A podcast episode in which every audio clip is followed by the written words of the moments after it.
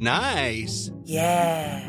What you're hearing are the sounds of people everywhere putting on Bombas socks, underwear, and t-shirts made from absurdly soft materials that feel like plush clouds. Yeah, that plush.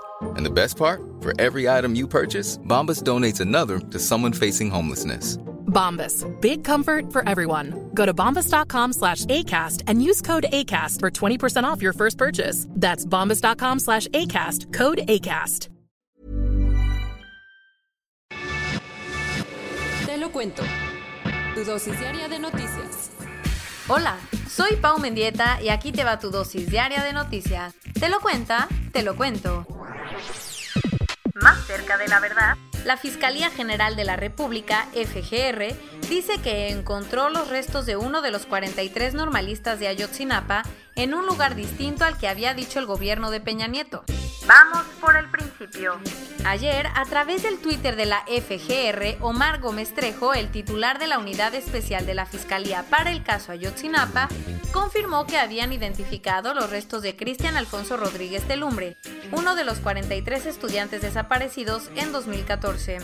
Supuestamente, los restos fueron encontrados en la barranca de la carnicería, un lugar completamente distinto al que la entonces PGR había dicho desmintiendo la verdad histórica que había dado el gobierno anterior. ¿Cuál era la verdad histórica? Según el entonces Procurador General de la República, Jesús Murillo Caram, aquel 26 de septiembre los estudiantes habían tomado varios autobuses cuando fueron atacados por criminales de Guerreros Unidos y la policía de Iguala. En ese ataque murieron algunos de ellos, pero 43 fueron llevados al basurero de Cocula, donde supuestamente fueron asesinados y quemados. Según esa versión, sus restos acabaron tirados en bolsas de plástico en el río San Juan. Y a todo esto, ¿cómo identificó los restos la FGR tanto tiempo después?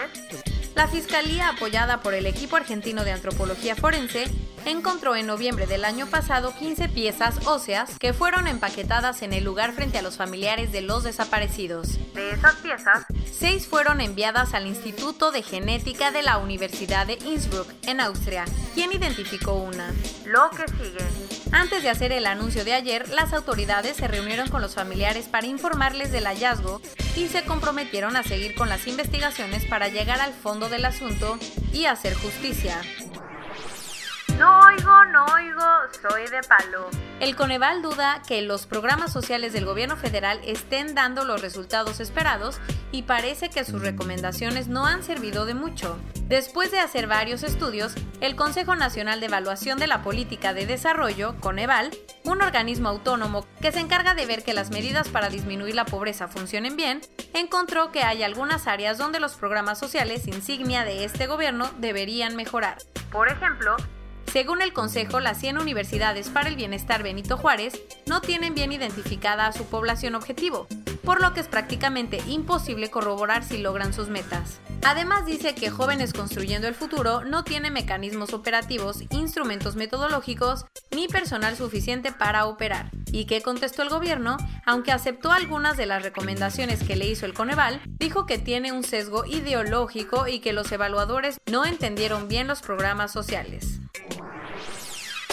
Seguro el lunes te enteraste del rumor de que varios empresarios acompañarían al presidente López Obrador en su visita a Washington. Pues resulta que ayer se confirmó que entre los invitados VIP a la cena en la Casa Blanca están Carlos Slim, Ricardo Salinas Pliego, Olegario Vázquez y hasta los Sharks, Carlos Brenner y Patricia Armendaris. ¿Algo más?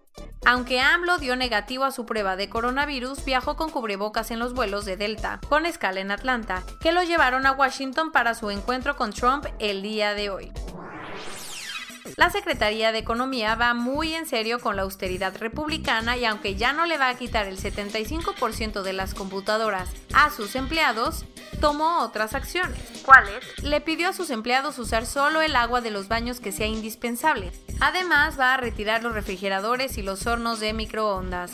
También quieren usar menos energía, así que para aprovechar la luz del sol, los empleados solo podrán trabajar hasta las 6 de la tarde y si se quedan más tiempo van a tener que avisar porque bajarán los switchers a las 6 y cuarto. Los ánimos latinoamericanos por el panorama económico que está dejando la pandemia ya estaban por el piso y un nuevo reporte de la Comisión Económica para América Latina y el Caribe, CEPAL, llegó para deprimirnos aún más. La CEPAL encontró que en la región se dejan de ganar 325 mil millones de dólares cada año porque no se pagan los impuestos. En otras palabras, la evasión fiscal es del 6.1% del PIB de América Latina. Por lo que aunque no hubiera pandemia, está cañón cerrar las brechas de desigualdad y lograr las metas de crecimiento. ¿Y ahora qué harán los millennials? Mike Pompeo, el secretario de Estado de Estados Unidos, dijo que su gobierno está considerando la opción de prohibir todas las aplicaciones chinas dentro de su país, incluida TikTok.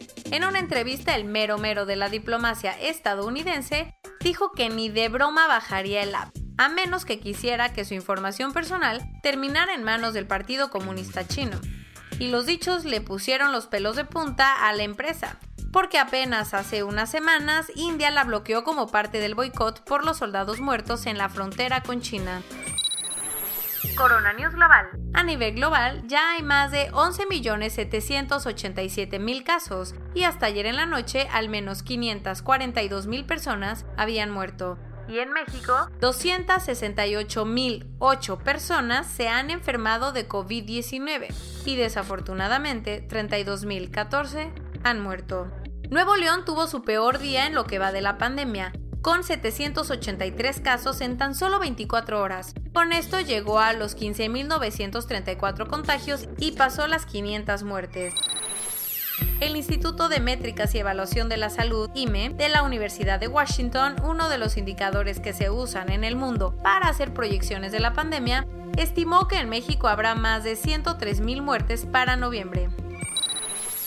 Jair Bolsonaro, el presidente de Brasil que se la ha pasado subestimando los riesgos del coronavirus, dio positivo a la prueba.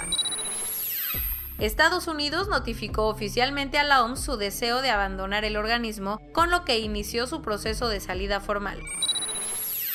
El ministro de Salud de Italia propuso hospitalizar de forma obligatoria a las personas contagiadas que se nieguen a recibir tratamiento médico.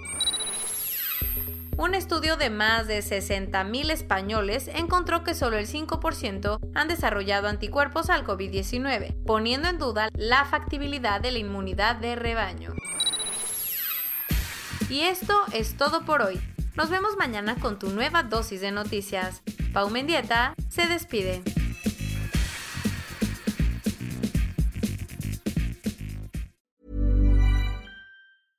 Hey, folks, I'm Mark Marin from the WTF Podcast, and this episode is brought to you by Kleenex Ultra Soft Tissues, your ally to help tackle your allergy symptoms this season. I love the change of seasons, but nobody loves pollen and all those other things floating in the air that make you sneeze during this nice weather. Kleenex Ultra Soft Tissues are hypoallergenic and allergist approved, so fight back against watery eyes and runny noses without worrying about irritating your skin. For this allergy season, grab Kleenex and face allergies head on.